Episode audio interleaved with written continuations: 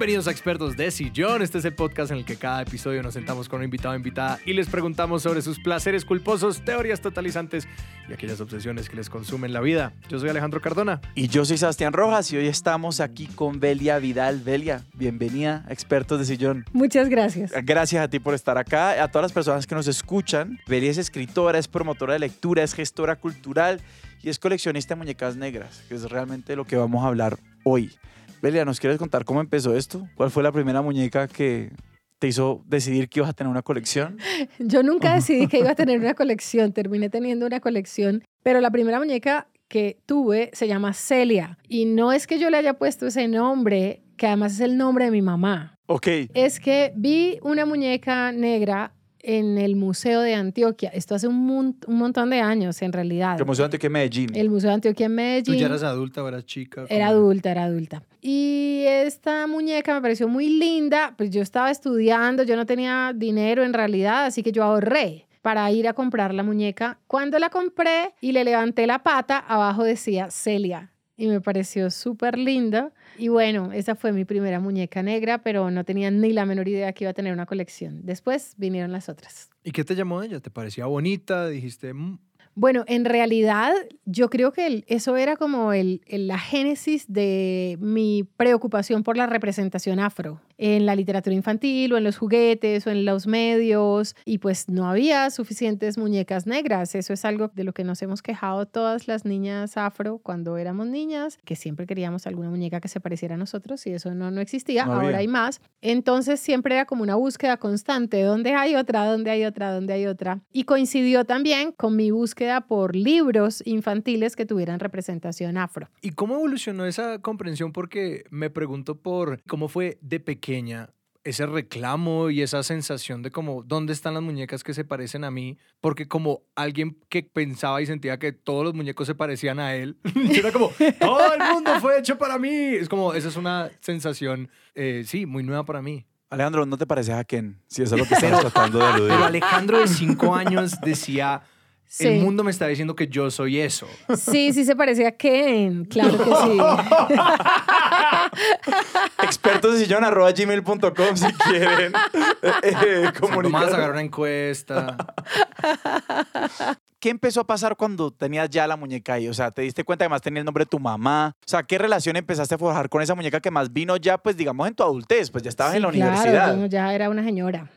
Sí, exacto. Vos en ese momento vos seguías, digamos, interesada por... Sí, no, no era tanto como un asunto de jugar con las muñecas, Claro. sino pues como tenerla. Era entonces era como un adorno, sí, Sí. era como, como un objeto, entonces estaba ahí, como donde tenía cosas especiales. Y después yo estaba en Puerto Berrío haciendo un taller, trabajando, yo ya era pues una profesional, recién egresada más o menos, y yo iba caminando por una calle en Puerto Berrío y de pronto miro a una miscelánea y había una muñeca negra, O sea, había una muñeca de madera el tronco de madera, las patas largas en tela, entonces a esa le decía pati larga, em, y la cabeza en madera también negra y el pelo crespo, de lana, pero crespo, completamente como castaño.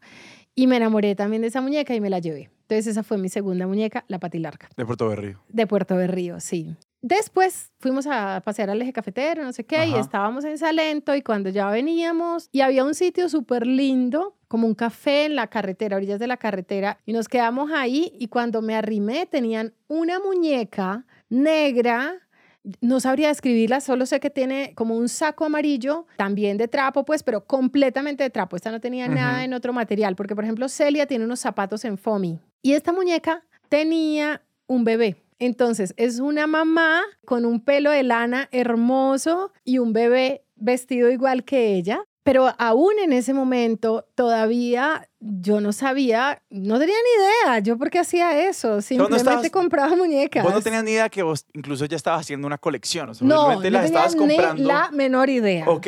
Sí. ¿Saben cuándo fui consciente de que tenía una colección? ¿Cuándo? Cuando conocí a Agnes y Christopher, que son unos grandes amigos, que son médicos suizos, que estaban viajando en bicicleta por Antioquia, cuando yo era directora y presentadora de televisión en Teleantioquia, los conocí en Jardín y ellos seguían su viaje por el occidente y entonces luego tenían que llegar a Medellín y se iban a quedar unos días en Medellín y pues yo les ofrecí mi casa para quedarse en Medellín Y cuando llegaron a mi casa, se quedaron una semana y entonces veían las muñecas y decían como, ay, tienes una colección de muñecas. Y yo como, ay, sí.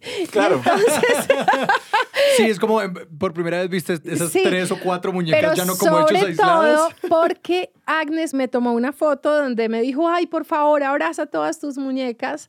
Entonces, una foto súper linda en el sofá de la casa con todas las muñecas aquí entre mis brazos. Y bueno, ahí fui consciente como, mira, tengo una colección de muñecas. Creo que para ese momento ya había llegado otra muñeca que yo creo que le puse un nombre, pero lo olvidé.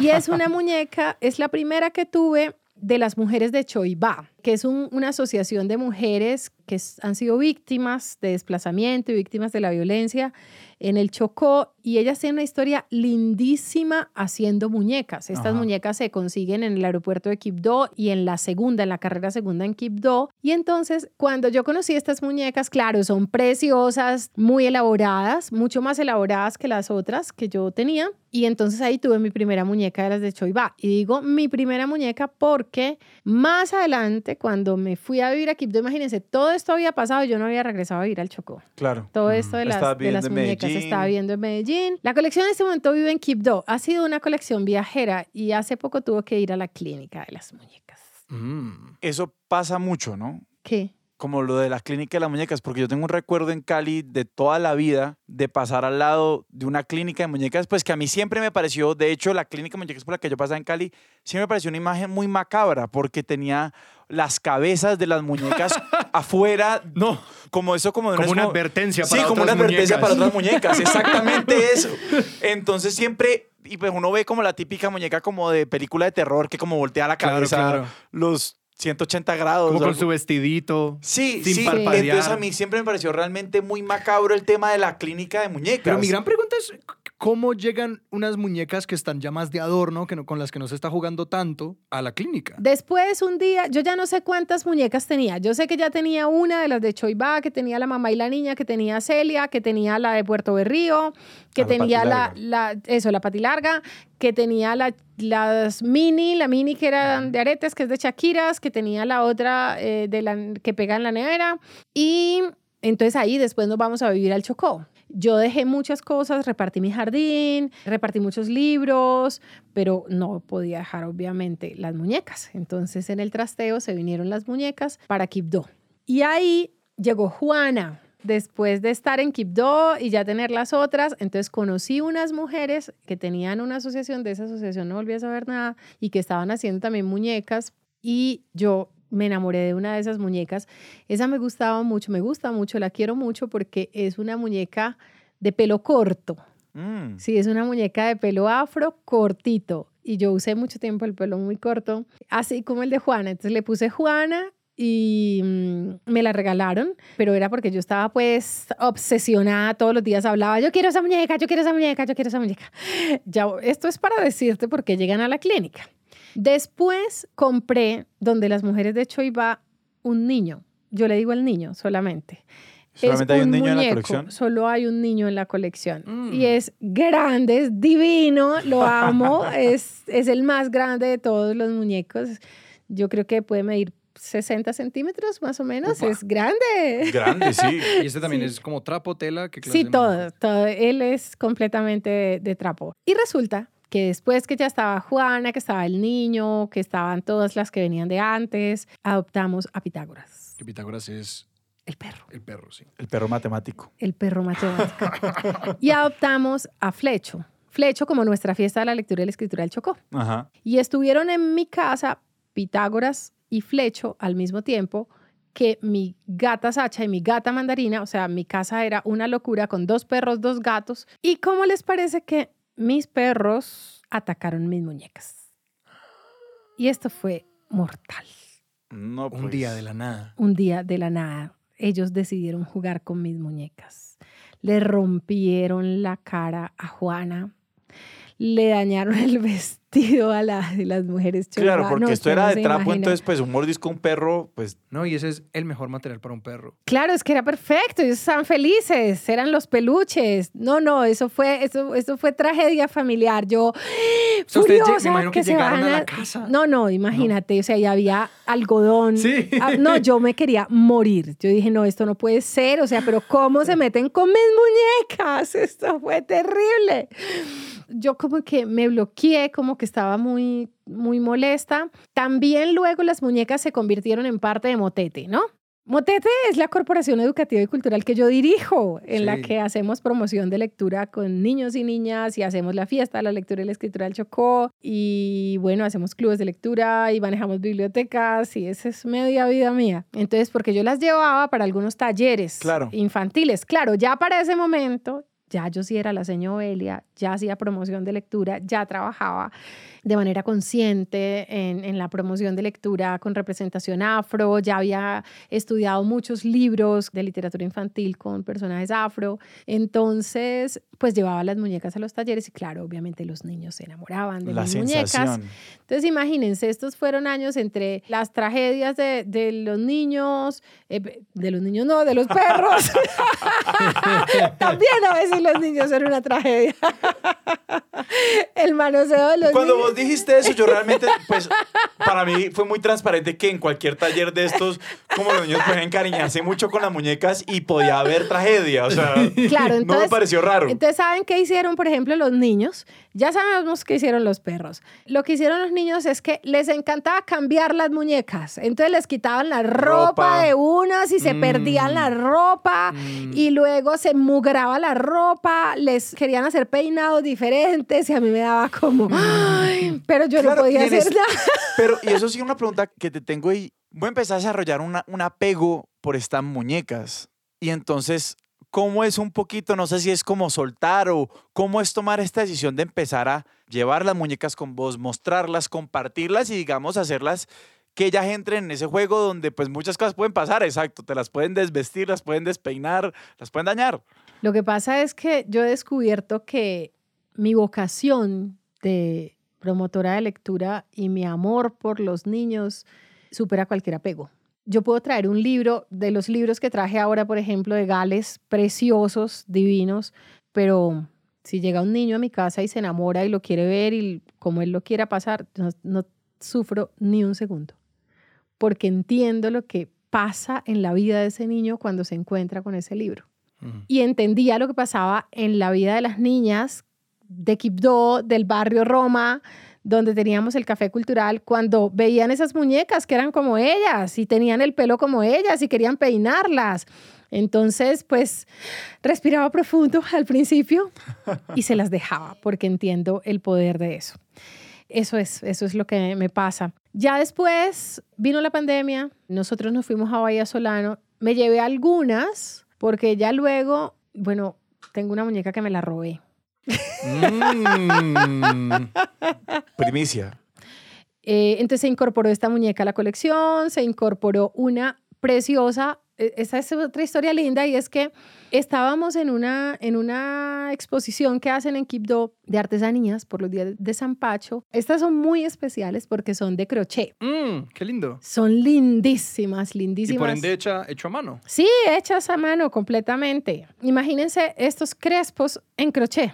Claro. Wow. Una cosa preciosa. Ah, claro que el crochet tiene una conexión con el, Claro. no sé cómo es la, la terminología, pero pues el hilado de los crespos. El tejido, rasta, sí, el tejido, eso, sí. algo así. Fue muy lindo que se incorporara también esta muñeca. Entonces, bueno, nos fuimos a Bahía. Entonces, ahora que regresé a vivir a Quibdó, yo dije, bueno, es hora de ponerme al frente de mis muñecas. Las recogí y entonces me fui con todas ellas para donde las mujeres que hacen muñecas, las de artesanías Choi Bai. Yo les dije, muchachas, tenemos una misión diferente.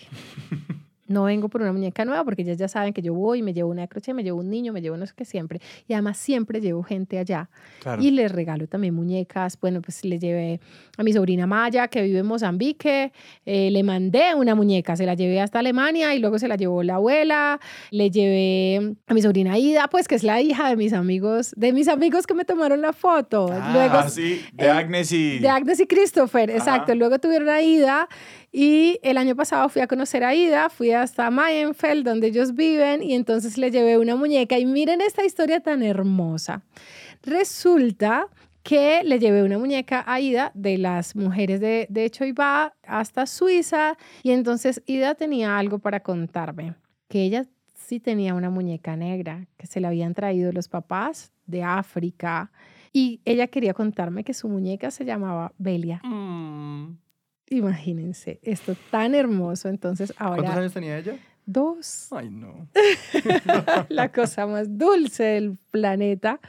Entonces, siempre estoy regalando muñecas negras también. Y llevo a personas a que compren muñecas allá. Entonces llegué y ellas pensaron que yo iba a comprar algo. Dije, no, tengo una misión diferente. Traje aquí toda mi gente, toda mi colección, pero pues más que mi colección, como mi familia, mi, mi combo, mi turba de, de trapo, a que me la revisen. Y entonces a la patilarga le hicieron una cabeza ya de tela y Ah, le ca- hicieron la unas nuevas se patas. perdió. Sí, la cabeza se perdió. Le reemplazaron las patas para que quedara más acorde con la cabeza que le pusieron. Esto suena muy extraño, pero quedó divina. Le arreglaron el rostro a Juana, por supuesto, la rellenaron, le hicieron las ropas a todas las que había que hacerles ropa, al niño le volvieron a hacer ropa porque a ese, ay, a ese sí lo habían, mejor dicho, lo habían dejado por ahí sin pantalones. Y bueno, y salieron súper bien de la clínica. No es una Eh, EPS cualquiera. No, Las mujeres de Choibá. no, no, Una gran exacto. EPS de mujeres. Sí, de una muñecas. gran, una gran IPS y están hermosas. Cuando hablaste de ir a la, a la clínica, pues, de llevarlas a, a las mujeres de Choibá para que las arreglaran, hablaste y dijiste, no, mi, mi turba, mi gente, mi familia. Y mi papá tiene una colección de muñecos y él habla con los muñecos, todo el tiempo habla con ellos. Y yo sí quería saber un poquito cómo es esa relación como de compañía y de cercanía con estos muñecos, porque más pues es algo que obviamente se entiende o vemos como natural en los niños, pero pues yo creo que cuando yo dije mi papá habla con sus muñecos, pues alguien que estará escuchando dijo como que, "Mm, pues no sé. Pues yo no les hablo tanto, yo no hablo tanto con, con ellas. A mí me gusta más como, no sé, como que apapacharlas un poco. Ajá. Es como, ay, como me parece una compañía linda, como abrazarnos. Ay, tengo una muñeca que es hermosa, pero es muy especial porque es una mola en realidad. ok. Yo me fui una vez para Capurgana sola, me dio ausencia de mar. En aguas de estuario yo describo muy bien qué es la ausencia de mar. Y entonces yo estaba desesperada y entonces mi esposo me dijo, te falta el mar, vete. Y compramos unos pasajes y pedí permiso y me fui a los dos días para Capurgana sola. Y cuando llegué, llegué a Sapsurro, había una tienda donde tenían muchas molas, muchas, muchas molas y yo que miraba expliquemos todo. que las molas Sí. Ay, sí, claro, es la muy gente que no, importante las, que no se las está imaginando en este momento. Las molas son unas artesanías que hacen las mujeres tule, indígenas tule o cuna dule, que son, ¿eso cómo se llamará? Son como tela sobre tela. Piensen en un cuadro, pero de tela, pero se hace tela sobre tela eh, Mm. y, se, y se crean figuras con las telas del fondo, figuras geométricas y distintos tipos de figuras, animales, hay muchos tucanes. Pues yo encontré una mola que nunca más la he visto en ningún otro lado, que es una muñeca negra y al lado hay una pecera. Y en- o sea, en el cuadro no es una niña, es una muñeca al lado de una pecera. Pues para mí es una muñeca, yo, Sí. yo- puede ser una niña. Pero lo acabo de pensar. Nunca lo pensé porque en mi cabeza solo habitan las muñecas. Alejandro dañó la muñeca. Acabas de dañar mi mola. Diezmaste la colección. Alejandro. Pero para mí hace parte de la colección. Claro. Porque son estas representaciones. Claro. Sí, en realidad. Y también tengo otro cuadro que es similar, pero pues son retazos sobre tela, pero este es sobre lienzo. Entonces también, también sumé a la colección estas, estas otras formas de representación. Y bueno, y ya tengo muchos libros también Claro. infantiles con representación afro. Pero sabes que a los de los libros no las veo como muñecas. Y me quiero devolver algo que dijiste hace un ratico que me produjo mucha curiosidad y es el material, específicamente el pelo, que dijiste que fue un momento cuando llegó la primera muñeca del pelo corto Ah, sí. Y sí, es decir, ¿cómo es la representación allí y la división de eso? Porque sí, como cuando yo imagino muñecas, las imagino de pelo largo también porque tienen ese componente como del juego, de como poder coger más y, y como que los brazos, las piernas, la, esta trenza, esta otra, como que son todos los elementos móviles de la muñeca. Entonces, ¿cómo juega eso con el aspecto de la representación? Pues esto es una maravilla porque ya a estas alturas de la vida, pues ya hablo más de estas otras cosas y ustedes deben haber escuchado mucho como todo el, el, conflicto que ha sido a causa del racismo, la aceptación de nuestro pelo afro, ¿sí?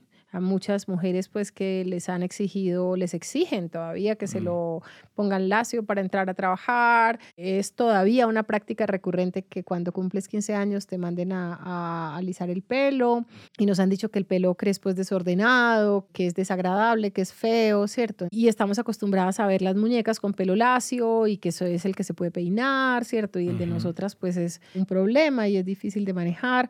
Entonces, creo que hemos venido avanzando mucho en ese aspecto y entonces estas muñecas también hay un intento por una representación más cercana a lo que es nuestro cabello, ¿cierto?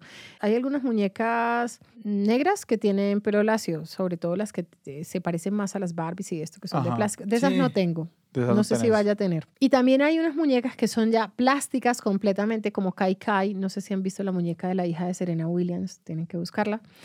Es preciosa, pero es calva.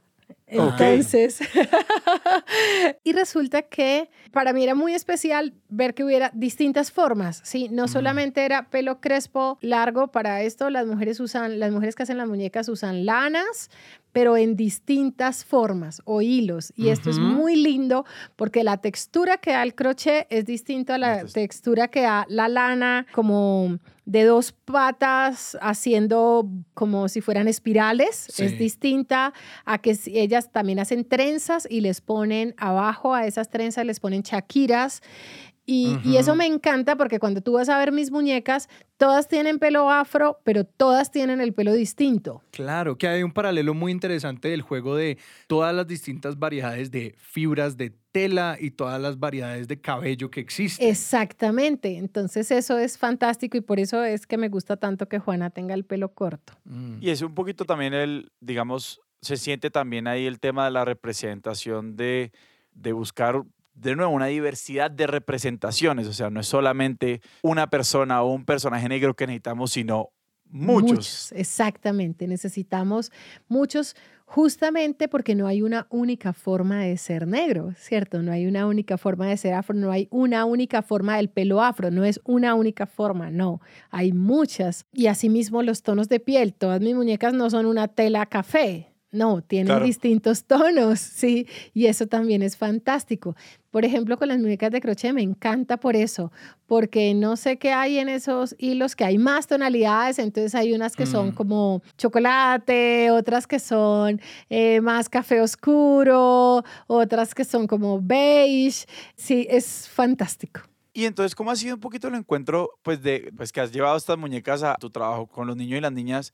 ¿Cómo es ese encuentro? Ellos, ellos y ellas, sobre todo ellas, tienen este deseo, estas preguntas de ya por tener muñecas que se parezcan a ellas, buscan las que más se parece, se maravillan por la variedad, o sea, ¿cómo reciben eso, eso ellas? Porque también lo mencionaste como algo que te ayuda a soltarlas muy rápido. Sí, claro. Yo creo que con los niños los procesos son muy genuinos. Nosotros somos los que nos hacemos tantas preguntas elaboradas y tantas cosas, pues si lo razonamos, entonces decimos, oh, en este momento la niña se está viendo representada en la muñeca. Claro. ¿Cierto? es que recuerdo ese, ese famoso como experimento, este tipo se llamaba Clark, él y su esposa, los dos Clark, no me acuerdo, pues que este, este experimento de, de, mostrarle a las niñas las muñecas, la muñeca blanca y la muñeca negra, y la asociación, cuál es la más linda y cuál es la más fea. Claro, es un, un, eh, experimento sobre los estereotipos, los estereotipos raciales. Entonces, ¿con qué cosas asocia lo afro y con qué cosas asocia lo blanco?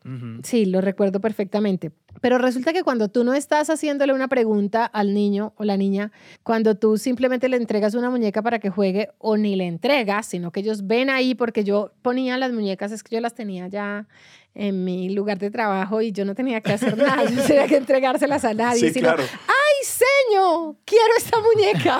es como, seño, ¿la puedo coger? Cuando preguntaban si la podían coger. Arman sus historias, hablan con ellas, las cambian, las peinan. Y pues ellos no son conscientes en realidad de lo que está pasando, pero lo que ya nosotros sabemos que está pasando y lo sabemos por los investigadores y lo sabemos por los neuropsicólogos, ¿cierto? Por la gente que trabaja en promoción de lectura, por la gente que trabaja en el desarrollo del lenguaje, es que eso está construyendo unas cosas distintas.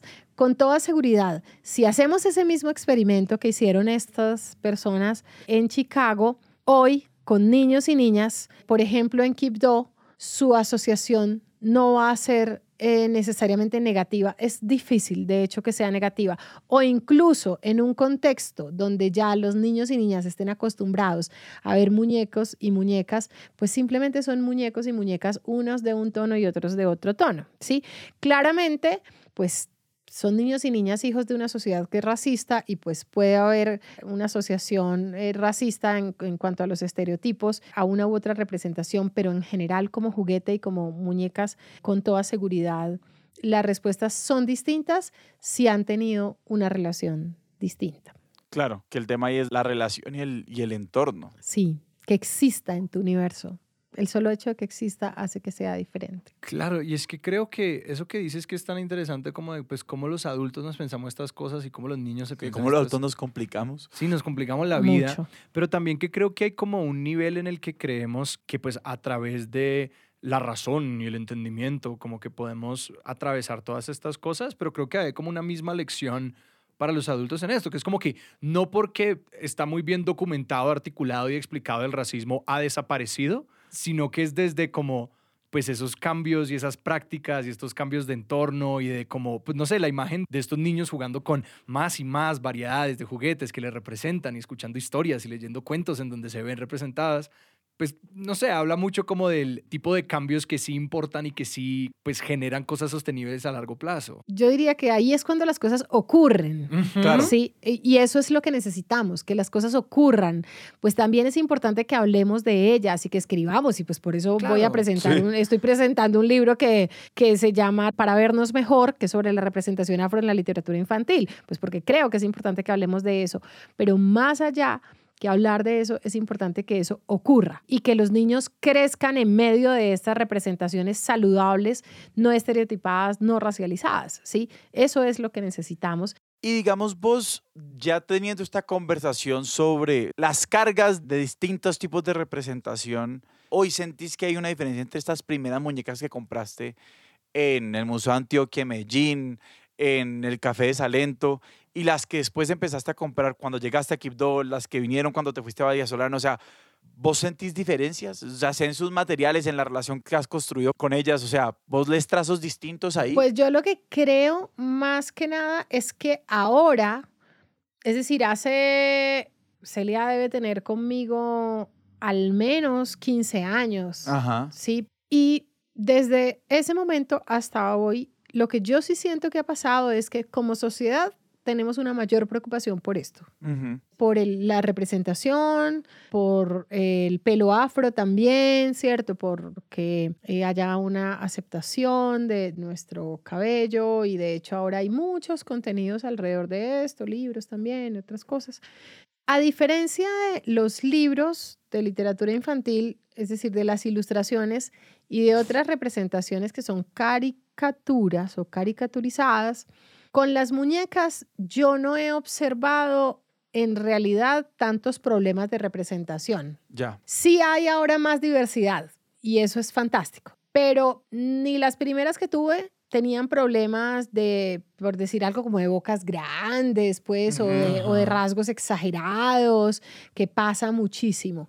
Esos problemas se ven más en, la ilustración, exactamente en el dibujo. Y pues bueno, ahí vamos, despacio, pero vamos avanzando en esto. Creo que sí ha ido cambiando, cada vez hay representaciones más dignas, más acordes con la realidad, más diversas. Pero específicamente con las muñecas, lo que sí hay es ahora un universo mucho más grande y ya pues cada vez ves más. Ah, bueno, hay una cosa que sí me parece terrible, ahora que lo mencionas. En los aeropuertos hay muñecas negras, pero son palenqueras. Palenqueras Y eso sí es problemático. ¿Cómo es la imagen de la palenquera? Es una mujer afro que vende frutas en. Cartagena y que tiene un delantal y tiene una eh, bandeja de frutas en la cabeza, sí, o tiene un turbante y tiene las frutas al, al frente, o de pronto no tiene las frutas, pero claramente se asocia con este delantal y este traje de muchos colores. Y pues es un oficio, claro, y es un oficio que han ejercido las mujeres afro en Cartagena y, y mujeres de San Basilio de Palenque, pero pues no es el único oficio que nosotras ejercemos. Y entonces, así como hay estas representaciones, pues también tendría que haber mujeres afromédicas, sí, mujeres afro mm, investigadoras, mujeres afro maestras, mujeres afro ingenieras, porque hay de todo. Lo que ocurre es que estas muñecas que venden en los aeropuertos son supuestamente pues la representación de la cultura colombiana, entonces también hay campesinas.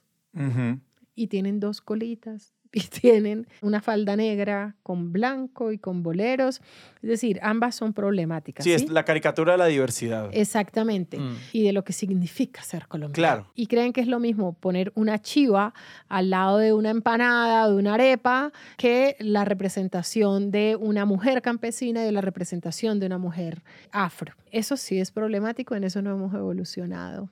Qué bueno que lo recordaste. Bueno, hemos hablado un poquito como de, de- de lo que ocurre como en el juego de los niños, de las niñas, y quería, digamos, tal vez que nos contaras un poco en general lo que vos ves cuando jugás con estas representaciones también desde el lenguaje, sí, desde mostrar, no sé si las caricaturas, no sé si es precisamente como con, con el cuento, con el relato, con la palabra hablada, no sé cómo, cómo digamos, trabajás vos o cómo te gusta trabajar más, pero digamos cómo es un poquito incluso empezar a contarles a los niños sobre todas estas cosas, pero que también que simplemente decís como que las cosas pasen. Pues es quitar lo que no está bien. Entonces hay un cuento infantil que a mí me gusta mucho, me parece muy bueno, y hace una descripción, inicialmente hace una descripción de un lugar, y luego dice que ese lugar es pobre. Yo, como editora, le hubiera quitado el calificativo, porque la descripción de ese lugar simplemente corresponde a la descripción de muchos lugares donde habita la población afro y pues los personajes son afro. Y esas cosas, pues porque yo crecí en un pueblo así como ese, Ajá. esas cosas para nosotros no son pobreza, simplemente son nuestra realidad. Entonces, cuando tú le pones el calificativo, le estás dando a los lectores, en este caso a los niños y las niñas, una valoración negativa de su contexto, pues que no tiene lugar. Entonces, lo valioso que es verse representados en un libro, luego queda estropeado con este calificativo, ¿sí? Yo no abogo porque se hagan libros donde digan que eso es bello, porque eso también sería problemático. Ajá. No tienes que decir ni que es bello ni que es pobre, simplemente es lo que es. Y eso que es tiene tanto derecho a estar en los libros como el contexto bogotano, como el contexto citadino, ¿sí?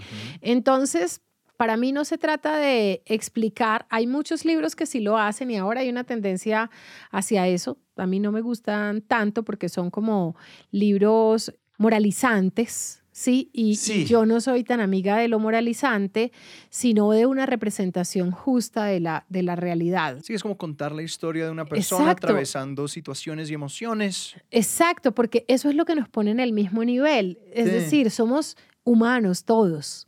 Unos tenemos la piel de un tono, otros la tenemos de otra, unos tenemos una historia, otros tenemos otra historia y todas esas historias merecen ser contadas. Claro, y, hay- que hay algo también como pues, injusto y como lo dices, como que no viene al lugar, por ejemplo, de que un niño o niña que no está siendo racializado, pues vio una infancia donde pues nunca piensa en raza y nunca piensa en su situación socioeconómica ni nada, mientras que otro al que con todas las mejores intenciones se le está intentando como explicar como esto tiene valor, esto tiene valor, que como pues crece con esa idea todo el tiempo en la cabeza y piensa como, ah, esto me va a limitar o necesito como luchar contra esto, que eso es, es su propia forma de injusticia. Exactamente. Entonces, lo que creo es que la infancia debe ser un tiempo de libertad, un estadio de libertad, donde no te condenemos ni por una cosa ni por la otra. No te tengo que someter a pensar en esto de una única forma. Es que el, el calificativo, el adjetivo ahí, precisamente mata toda esa libertad, ¿no? Exactamente, Claro. exactamente. Lo que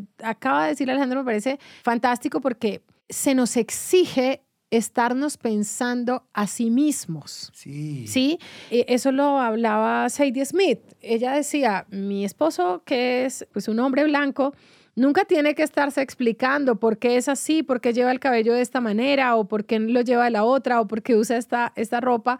Pero resulta que las personas racializadas, además de toda la exclusión que vivimos, luego tenemos que cargar el peso de estarnos explicando.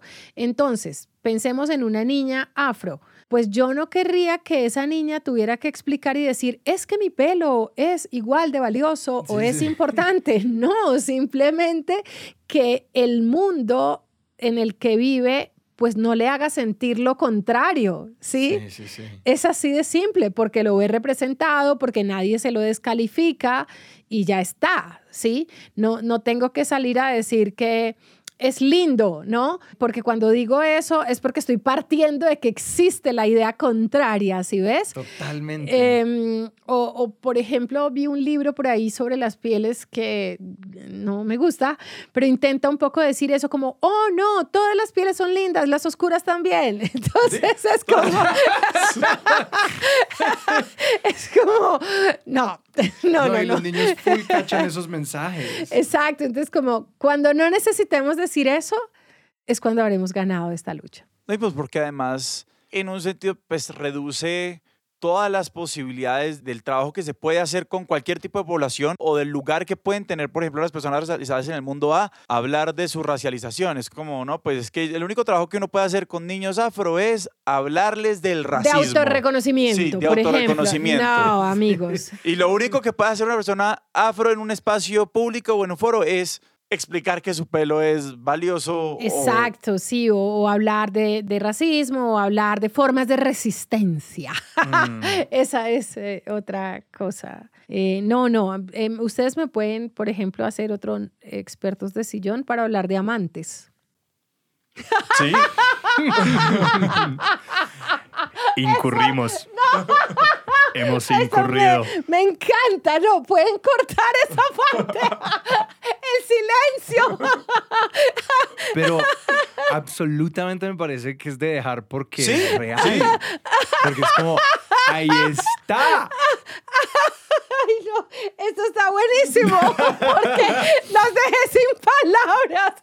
No sé, es como, ahora somos el texto. Mm. Sí, está bien. Yo tengo una pregunta por tus colecciones, Incluida la de amante. incluyendo la de amantes. Absolutamente. Esos no los puedo coleccionar. Pero aquí, Los colecciono en la memoria. porque, no, y, y entendiendo por colección algo muy amplio, y es que, no sé, en, en todas tus historias, cuando mencionas tus plantas, tus gatos, tus perros, tus muñecas, tus amantes, yo lo que escucho sencillamente es una persona que sabe muy bien cómo rodearse de cosas que ama y que le producen placer y felicidad. Qué y eso me parece eso. muy admirable y envidiable y es como, ¿cuál es tu truco? Porque mi pregunta es, pues, si eso ha sido una construcción, no sé, si eso es algo que es absolutamente de tu carácter o si eso ha sido algo que ha ido evolucionando, porque, no sé, por ejemplo, yo desde hace unos años para acá me he estado preguntando todo el tiempo como, ¿cómo hago para rodearme más de cosas que me traen dicha? Entonces quiero saber cómo ha sido, no sé, crear estas categorías tan intencionales que tú dices, yo estoy rodeada de plantas, de perros, de gatos, de personas que amo y de muñecas negras que me encantan. Creo que para mí ha sido muy importante como el trabajo psicológico. Yo llevo 20 años entre, con psicólogos, psiquiatras, distinta clase de terapeutas y mm, no de manera permanente, digamos a veces más intenso, depende del momento. Este particularmente es un momento difícil, pues que estoy viviendo el duelo por la muerte de mi padre. Y esto no quiere decir que haya trabajado con mi psicólogo sobre mis colecciones y las cosas que amo, pero sí ha estado presente desde hace mucho tiempo la pregunta sobre sí misma, ¿sí? Sobre lo que me satisface, lo que me llena, sobre lo que amo, sobre cómo amo las formas en las que amo, Mm. sobre lo que me ayuda a tener serenidad, sobre lo que me ayuda a, a tener bienestar. Y así es como he ido descubriendo esto, las cosas que de pronto hacía por satisfacer a otros y empecé a inclinarme más hacia las que hago por generar bienestar para sí misma, las cosas que, que son importantes para mí. Y bueno, me reconecté con cosas que estaban, por ejemplo, mi abuela siempre ha tenido plantas y siempre era un tema de conversación. Y pues hace mucho tiempo me di cuenta que, claro, yo tenía una pasión enorme por esto y lo disfruto muchísimo, muchísimo, muchísimo. Cuando yo estoy organizando eh, mis plantas, soy muy feliz en realidad. Y para mí, pues ya tengo un hogar cuando tengo un jardín. Mm. Sí, o sea, un lugar no se convierte en mi hogar hasta que no tengo el jardín. Mm. Algo que me, que me parece muy lindo de, de pensar que uno solo tiene un hogar cuando tiene un jardín es, pues un poquito pensar como en la naturaleza misma del jardín comparado con otras cosas que uno puede facilitar en como sus espacios. Los jardines, pues son espacios de, al menos en un sentido de una libertad muy grande, o sea, porque no son una huerta.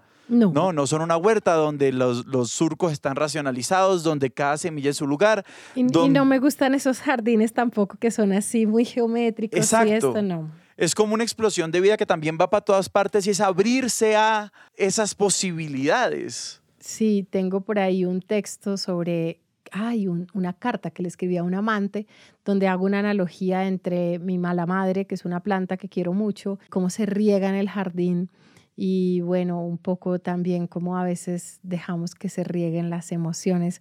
Eh, y, bueno, y esto eh, para decir que esa conexión emocional con el jardín y con las muñecas y con los gatos y todo esto podría resumirse en el amor. Son formas del amor y son formas de tener el amor en la vida. Mi puesto de trabajo está rodeado de yo diría obras de arte, todas no son obras de arte, algunas son grandes obras de arte, como una pintura de Tel Gilmore, pero hay otras cosas que son cuadros, cuadritos, lo del cuadro de la mola, el cuadro de la no sé qué, el afiche, y es un colorido enorme, y yo me siento como abrazada por esa pequeña colección Mm. de arte que tengo de todos mis cuadros, y esa es otra colección también. Y los libros que están al lado de mi escritorio, los que están cerca de mí, son como mis li- libros tesoro, que son los libros de literatura infantil con representación afro, los libros de autores afro, los libros de plantas también, de jardines y de silvicultura, los libros de promoción de lectura, eh, algunos libros de cartas, porque pues escribo cartas. Entonces es como, y acá están las muñecas, aquí hay una planta, porque tiene que haber una planta viva, pero no puede estar al lado de los, de los libros, aquí están los árboles, acá están las obras de arte, y creo que es una manera de llenarse de amor todo el tiempo. Y bueno, por eso tampoco me permito ser enemiga de ninguno de mis amantes, porque creo que mm, si te encuentras con alguien, si ocurre la magia de que dos personas se gusten al mismo tiempo, es algo muy especial en la vida. Que se apasionen y que luego se amen, a veces, a veces no, pero hay afecto y luego cómo vas a deshacerte de eso eternamente. Siento que se puede transformar y pues bueno, ya no vamos a ser amantes eternamente, entonces por eso digo que no tengo una colección de amantes, pero tengo una colección de afectos que a veces pasaron por lo erótico y por los encuentros físicos, que ya no son eso, pero siguen siendo afectos. Y creo que eso es magia para la vida, ¿no?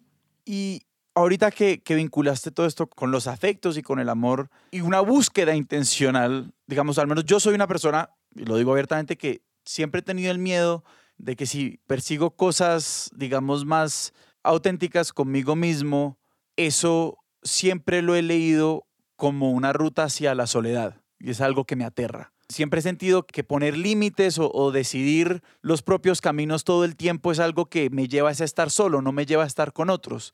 Y por el contrario, yo te siento a vos desde el día que te conocimos tan llena y rodeada de otra gente. Y entonces, pues quisiera que nos hablaras un poquito, o tal vez esto como es una pregunta absolutamente de cuenta propia, que me hablaras a mí sobre esa, esa, mm, como esa búsqueda intencional por, no sé si es el amor por vos misma, si es una, si es una búsqueda de, de, de serte fiel a vos, o sea, realmente no sé cómo eso también te ha llevado a estar acompañada y cómo son Que esos lazos me, que me se construyen. encanta así. esa pregunta. Me encanta, ¿sabes? Porque en realidad soy una persona muy solitaria Y es por esto, claro, cuando tú estás con tus plantas, estás con tus plantas, ¿sí? Y cuando tú estás escribiendo, estás solo, al menos en el primer proceso de escritura. Ya después, pues estoy con los editores y con otras personas con las que escribo. La escritura es un trabajo colectivo siempre, pero en principio es un trabajo muy solitario y la lectura, que es indispensable, pues también es un trabajo muy solitario y yo soy una persona introvertida, aunque no parezca. Y sé que soy introvertida porque yo me recargo es en la soledad. Y tengo que estar todo el tiempo haciendo un equilibrio entre los espacios públicos, los eventos, donde converso con la gente y luego con el tiempo de estar sola, que es muy indispensable para mí, es muy necesario para poder soportar el espacio público, digamos, el, Sí. el espacio con otros. De hecho, hablaba hace una semana con mi esposo de, y bueno, con mi hermano también, porque nos dimos cuenta que es algo que aprendimos de mi papá, y es que nosotros podemos estar todo el día en la casa juntos y no cruzar una palabra. Y aprendimos a sentirnos cómodos con eso porque mi papá era así. Entonces, aprendimos a hacer eso y a disfrutarlo. Y mis relaciones de amistad son normalmente de uno a uno. Nunca he tenido combos de amigos, parches de amigos. Cuando más, tenemos un grupo de tres amigas. Em, y pues tienes razón en que estas búsquedas personales te llevan mucho a la soledad porque no estás buscando satisfacer a otros, sino tu bienestar. Y mm, mis relaciones uno a uno con mis amigos y mis amigas son muy bellas porque a mí me han permitido descubrir infinitas formas del amor y de la amistad mis amistades no se tienen que parecer a, a- a las otras. Y hay amigos con los que me veo una vez al año, dos veces al año, y son quizá las personas más cercanas. Pero pues esto no es una barrera para construir lazos muy fuertes. Y en esta, digamos, bueno, estos distintos vínculos que has ido tejiendo, ¿qué rol o qué te permiten las cartas que no te permiten otras formas de comunicarnos? Porque pues nos hablaste que le has escrito carta a tus amantes y Aguas de Estuarios pues es una novela epistolar. Sí, no, pero yo solo le escribí a un amante esa carta que les conté. Ah, ok. No es que a todos les escriba cartas, eso no se lo merece todo el mundo en realidad. Lo cual ya empieza a dar unas vistas de la respuesta. No, pero yo sí tengo una correspondencia permanente con mi amigo del alma, que nunca ha sido mi amante, no es mi amante. Eh, somos grandísimos amigos que han descubierto su propia forma de ser amigos, su propia forma de quererse. Y las cartas han sido la forma de construir nuestra amistad. Claro, no hablamos nunca dos horas por teléfono, nunca hablamos 15 minutos por teléfono, nos vemos un par de veces en el año, no más, pero nos escribimos las cartas más francas, honestas, transparentes y pues ahí nos hemos conocido, nos hemos contado la vida y ha sido lindísimo tener esta correspondencia y volver a leer la semana pasada algunas cartas en las que yo le hablo a mi destinatario sobre mi padre y le cuento cosas que pasaron ese día, como hoy me vi con mi papá y le dije esto, esto, esto, esto. Y él me dijo esto, esto, y pongo algunas cosas entre comillas que dijo mi papá.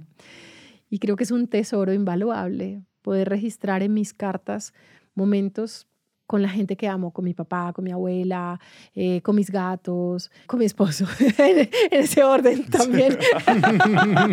Em, con mis plantas, hay mucho de mis plantas en mis cartas, muchísimo, también de las muñecas, también de los amantes. Y para mí es un regalo, de verdad. Las cartas, tener una correspondencia es un regalo de la vida, no solo porque reflexiono cuando escribo, me libero cuando escribo, sino sobre todo porque puedo volver sobre eso. Y Mm. porque al tener un destinatario que lee atentamente y que responde también a cada cosa, pues entonces obtengo una mirada más sobre lo que estoy viviendo. Y, y eso es un tesoro también. Y me causa curiosidad ahorita que hablabas de un poco de la confusión que ha generado, digamos, el hecho de que mucha gente diga que la persona con la que mantienes correspondencia sea tu amante, que no lo es, da cuenta también a veces, y lo voy a usar, digamos, de una forma un poco escueta, como de la torpeza que tenemos para hablar de la intimidad y de Sí. los diferentes registros de amor, de la profundidad de la amistad. Y un poco a vos, a través de este ejercicio de las cartas y de las relaciones y de los tejidos que has ido, ar- de los vínculos que has ido armando con todas estas otras cosas, objetos, seres que te rodean, que has aprendido de eso, de esas profundidades y esas anchuras? Pues justo lo que mencionas, que no hay una única forma de amar. De hecho, es, es absurdísimo que creamos que hay tantas formas tan limitadas, Sí. ¿cierto? Y cuando hacemos cuentas de las formas que tenemos en nuestra cabeza, del inventario que tenemos, es absolutamente limitado. Las amistades tienen que ser de una única forma, las relaciones afectivas tienen que ser de una única forma, las relaciones familiares tienen que ser de una única forma. Y que cuando se salen de esos como dibujos muy claros, las empezamos a describir usando las otras como metáfora. Exactamente. Como, ah, son, no, son amigos, parecen novios. O como, Entonces, sí, Exactamente. es como, qué curioso que tengamos que recurrir es al otro espacio, porque no, no podemos imaginarnos que esa relación sea así. y Sí, ya. exacto, sea así y ya. Entonces, claro, nos limita mucho el lenguaje, no tenemos otra forma tampoco de nombrar esas cosas, entonces las seguimos nombrando con las únicas categorías que existen y pretendemos nombrarlas con las únicas categorías que existen, pero lo que pues yo he experimentado y lo que yo he descubierto es que no, no hay solo esas categorías y lo que me lo demuestra es lo que siento. ¿Sí? O que las amistades y las relaciones no existen solo de la forma que, que nos enseñaron. Yo creo que la conquista ha sido permitirnos vivir estas otras formas. Lo más bonito en el caso de mi destinatario es que ambos hemos estado dispuestos a descubrir esta forma de querernos y a descubrir esta forma de ser amigos y a descubrir esta forma de ser correspondientes y ya está. Y no necesitamos que exista una categoría, no necesitamos que haya un nombre como distinto para eso. Es muy curioso porque incluso ha llegado a ser hostil. Eh, En alguna ocasión una lectora me dijo como, pero dime, ¿tiene que existir algún otro tipo de atracción? Yo le dije, pues, pero es que te estoy diciendo que es lo que es y ya está. O sea, como, ¿por qué tengo que nombrarlo como tú esperas que lo nombre? O, ujú. por ejemplo, alguien me dijo, ay, pero tú no tienes la ilusión de que algún día pase algo diferente. Y yo le decía, pero ¿qué es algo diferente? Si esto es lo que Sí, es una, existe una inmensidad lo que ya es está una pasando. inmensidad la Mm. amistad que tenemos, esta forma de querernos, pues, porque va a querer una cosa distinta si esto que tengo es maravilloso. Que eso también habla de un problema, creo, no sé, creo que en cualquier forma de, de experiencia romántica, y es que como que limitamos lo que ¿Afectiva puede más que pasar. romántica o, o romántica? Sí, ambas, que creo que limitamos como lo que nos permitimos sentir y lo que puede pasar por estas series de acuerdos y de esta progresión de las cosas, ¿no? Y que muchas veces pues uno se puede dejar llevar por el video de estas vainas, pero no sé, como qué pasa si uno de pronto siente una intimidad muy profunda con un nuevo amante, un nuevo amigo, un nuevo lo que sea, y quiere irse de viaje con una persona que conoció hace dos días y ya, y que muchas veces sentimos unos grados raros de culpa o de inseguridad, no por algo que viene interior, sino sencillamente porque no, así no son las historias que he oído sobre este tipo de relación. Sí, todo el tiempo nos estamos limitando por un deber ser, aunque aparentemente nos opongamos al deber ser. Es muy Claro. curioso, ¿sí? Mm. Porque a la hora de tomar la decisión, a la hora de decir, por ejemplo, no, pero pues ¿cómo me voy a ir de viaje con esta persona que acabo de conocer, por ejemplo? Pues si es lo que deseas, si ambos lo desean, si ambos son adultos, si tienen el dinero para irse de viaje, muy importante. Y los días de Y vacaciones. los días de vacaciones, pregúntate de fondo qué es lo que te está limitando. Y quizá lo que te está limitando es la categoría social, ¿cierto? Es Mm. cómo se vería eso, cómo lo leerían los otros. Y pues yo creo que si no hay un riesgo vital, pues no, no tendrías por qué limitarte. Y en general, eso nos pasa todo el tiempo con infinidad de cosas. Sentimos el deseo de hacer algo y luego lo que nos limita, pues son estas, estas condiciones sociales, estas imposiciones sociales a las que discursivamente nos oponemos. Sí. Mm. Pero luego cuando vamos a tomar las decisiones es lo que ponemos por delante. ¿Y cómo ha sido este, este descubrimiento, esta exploración de estas distintas vincularidades, por llamarlo de alguna forma, con los arraigos? Y hablo de los arraigos por los lugares, porque hablas de la falta de mar y el sentir que uno tiene que estar en un lugar o en otro y querer estar en otro distinto, también es algo que pasa mucho. Y, digamos, yo creo, todavía no lo entiendo del todo, que toda esta cuestión de los afectos, de los vínculos y de los arraigos está íntimamente ligada. Entonces, vos digamos, de todos estos viajes que has pensado? Pues ve, yo me siento muy afortunada de haber descubierto mi residencia emocional, que es un término que le aprendí a Sara Bertrand y, y que me parece bellísimo, ¿cierto? Es como a veces no coincide el lugar donde naciste, no coincide el lugar donde vives con el lugar donde mejor te sientes en el Mm. mundo. ¿sí? Y ese lugar donde mejor te sientes en el mundo es tu lugar de residencia emocional, donde a veces puedes no estar físicamente, pero si tu mente incluso está ahí, vas a, a experimentar el bienestar que ese lugar te genera. Yo tengo la fortuna de que mi residencia emocional coincide con el lugar donde nací y con el lugar donde he vivido muchos años, pero tener localizada y definida mi residencia emocional me ayuda a resolver las cosas relativamente fáciles. Entonces, ahora que iba a empezar esta última sesión de viajes del año, sabía que tenía antes que ir a mi casa. Y estaba mi abuela, estaba mi papá. Ya bueno, no sabía que era la última vez que iba a ver a mi papá. Pero es muy especial porque es como resuelvo la ausencia antes de que me llegue. Mm. ¿sí? Entonces, identificar mi residencia emocional me ayuda a lidiar con la ausencia de mar. Entonces, sé que cada cierto tiempo tengo que ir ahí, estar ahí, que mi futuro es estar ahí, pero también tiene que ver con los afectos y con cultivar el espacio interior. Lo que me pasa cuando cultivo las plantas se parece a lo que me pasa cuando camino en la playa o cuando tomo café Mm. con mi abuela. Además, cuando estoy con mi abuela, no solamente tomamos café, sino que además cuidamos sus plantas y hablamos de mis plantas. Y bueno, sí, todo, todo esto tiene que ver con los afectos y, y con la libertad. Que sabes que estaba pensando cuando empezaste esa pregunta, no sé por qué, empecé a asociar esto con algo que pasó con Aguas de Estuario y es que al publicar este libro y hablar ahí, por ejemplo, de mi forma de amor, de mi forma de amar con libertad, pues claro, es un libro que lo han leído mis, mis familiares, mis hermanos, mis tíos, y que ha sido muy divertido y muy especial porque luego en la Navidad pasada mis tías decían como, ¿ustedes sí saben lo que Belia dice ahí? Sí. y eso ha sido muy bonito también para experimentar esa libertad en todos los espacios de afecto. Pues ya está, mi familia sabe cómo soy yo y cómo amo. Y en mi pueblo, que me conocen un montón, saben cómo soy yo y cómo amo. Y los papás de los niños con los que trabajo, a quienes amo profundamente, saben cómo soy yo y mi forma de amar y mi forma de ver el mundo. Entonces, hace que sea más libre y tranquilo todo también. Belia, muchísimas Belia, gracias. muchísimas gracias. No, gracias a ustedes. Muchas, muchas gracias por este espacio. Belia, si la gente quiere encontrar tus libros o tus redes, tus proyectos y estar al tanto, ¿a dónde las vamos a apuntar? Bueno, eh, yo estoy en Twitter, en Instagram, como arroba Beliamar o Beliamares.